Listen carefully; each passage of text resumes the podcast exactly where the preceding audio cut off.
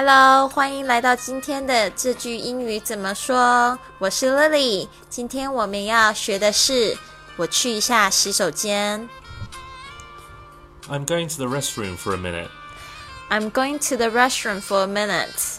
Restroom, R E S T R O O M，厕所或者是休息室。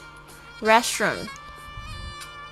然后还有其他类似的说法，比如说 Lavatory. lavatory。lavatory 是飞机上的洗手间，还有 Men's room. 是男用的洗手间 men's room。men's room。还有 Ladies' room. ladies room，女用的洗手间 ladies room。还有， Women's room. 这也是女用的洗手间 women's room women's room。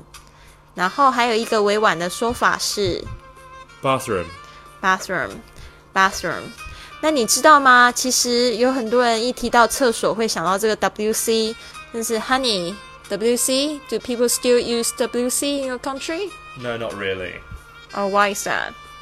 Well, usually they will say restroom, washroom, toilet, but very rarely you'll use WC.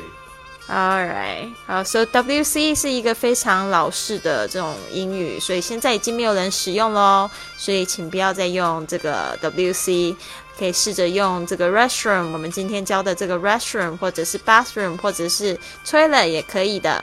好，那我们现在做个 example dialogue。Honey, I really need to use the toilet. Okay, um, I'll go ask the guy where the restroom is.